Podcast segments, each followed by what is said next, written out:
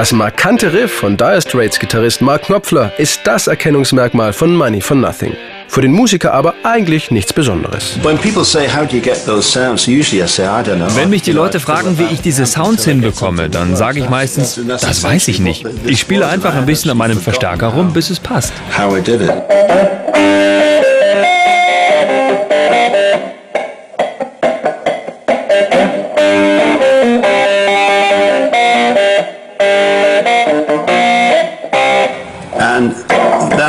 Essentially what I'm doing. I'm blocking out quite a lot of notes.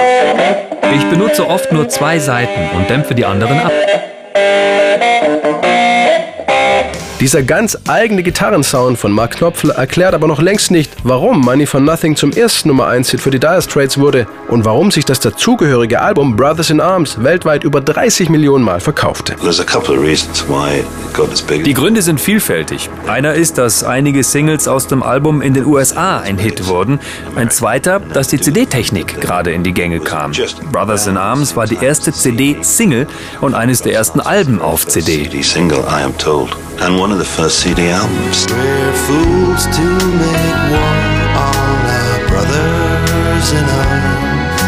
Die Songs der Dire Straits sollten auf dem 1985 noch recht neuen Medium CD so gut wie nur möglich klingen. Deshalb investierte die Band für ihre Aufnahmen in den Air-Studios auf der Karibikinsel Montserrat viel Geld in neues Equipment. Es war eines der ersten digital aufgenommenen Alben. Wir haben uns damals dafür extra ein neues digitales 24-Spur-Mischpult gekauft und haben es nach Montserrat verschifft. Ich denke, der Sound hat uns einen großen Schritt nach vorne gebracht. Aber Klang hin oder her, am Ende zählt nur, ob der Song was taugt oder nicht. Die Idee zu Money for Nothing kam Mark Knopfler, als er in einem großen Elektrowarenkaufhaus zwei Arbeiter belauschte. Die trugen schwere Kühlschränke hin und her und beobachteten dabei neidisch die Stars, die auf einer großen Fernsehwand im neuen Musikkanal MTV zu sehen waren. Die bissigen Kommentare der Arbeiter veredelte Mark Knopfler zu einer der bekanntesten Strophen der Popgeschichte.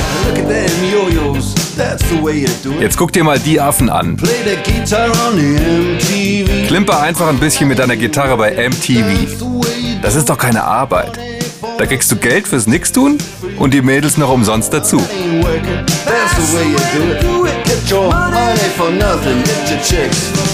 Für das Intro von Money for Nothing hatte Mark Knopfler ein ganz bestimmtes Bild im Kopf.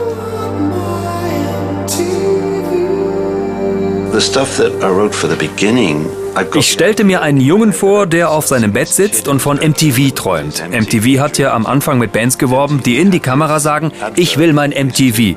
Und ich sah einen dieser Spots mit Police und da dachte ich, es würde gut funktionieren, wenn ich ihren Song Don't Stand So Close to Me mit Ich will mein MTV für das Intro von Money for Nothing kombinieren könnte. And I thought, if I took the tune from Don't Stand So Close to Me and I Want My MTV, uh, that would be pretty good.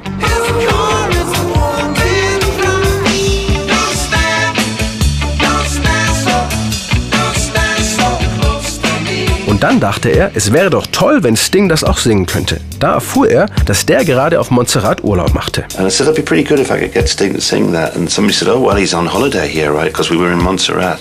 So it was just another coincidence. Und tatsächlich, Sting kam zu den Dire Straits ins Studio und sang kurzerhand seinen Part fürs Intro ein. Oh, Dire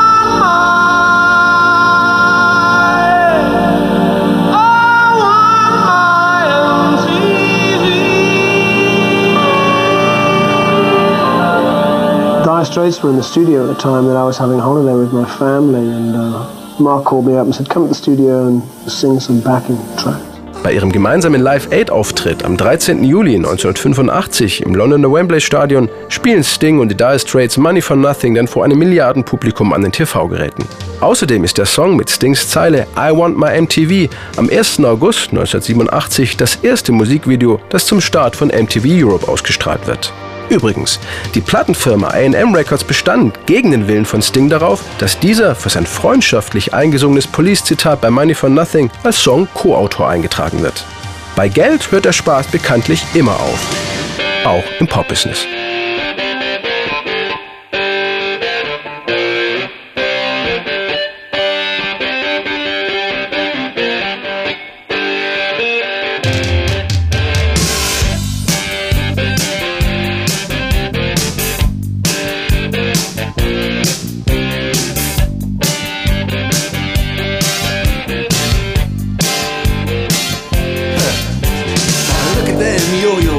That's the way you do it.